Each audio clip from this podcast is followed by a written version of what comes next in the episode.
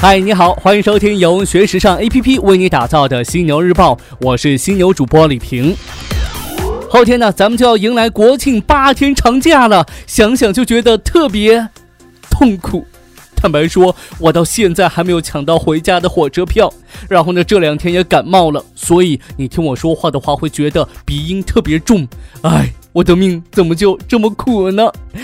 得嘞，不影响你迎接假期的美好心情，来跟你重点分享国庆假期国内一些旅游热门城市的动态，希望呢能帮助你在这个国庆顺利的出行游玩。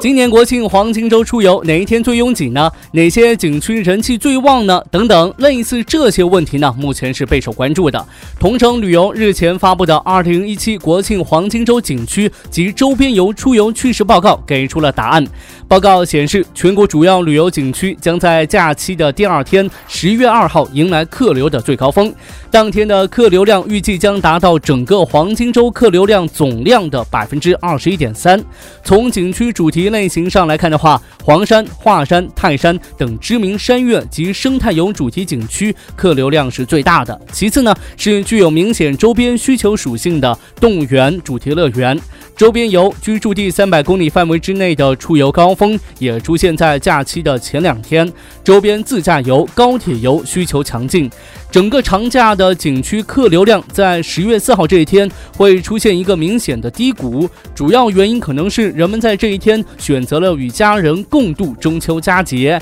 也提前祝您中秋节快乐。如果说您要出游的话，不妨呢避开这些高峰时段，在低峰时段去游玩，就避免了你挤我，我挤你，毕竟挤来挤去很不爽啊。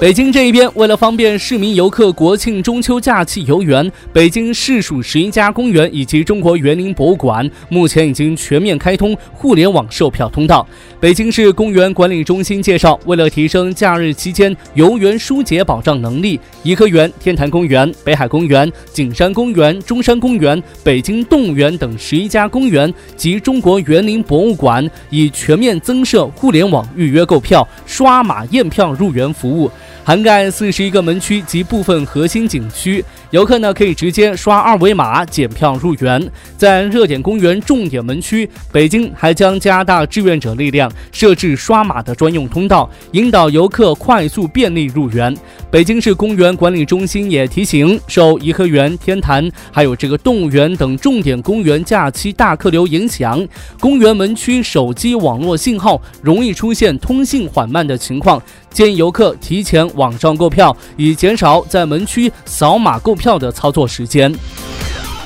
往南走，国内最热目的地之一的杭州最近发布了这一时期游客集聚高峰区域时间等预判情况。为了提高游客的出行舒适度，杭州还在手机终端向游客推出了主要景区的实时客流量等查询服务。杭州市旅游委员会副主任王信章表示，预计二零一七年国庆假期，杭州将接待国内外游客一千一百一十万人次，不含市民游客。西湖景区的音乐喷泉、断桥、苏堤、灵隐寺、雷峰塔和太子湾，以及宋城、西溪湿地、河坊街等热门景区，将成为游客集聚的主要区域。其中，断桥、苏堤客流高峰出现在下午的十六点左右，灵隐寺在上午十一点三十分左右，可能会超过这个最大承载量，建议游客避风前往。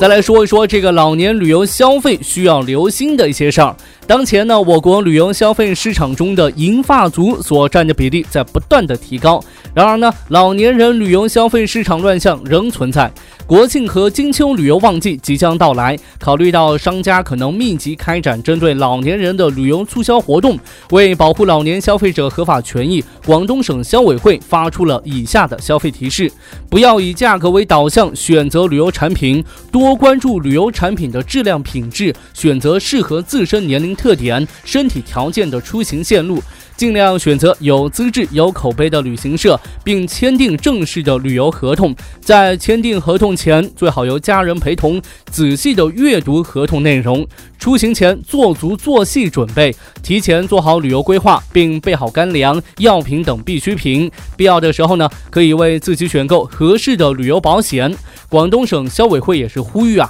这个子女家属要给老年人更多关爱陪伴，帮助老年人识别消费陷阱，提高自我保护的能力。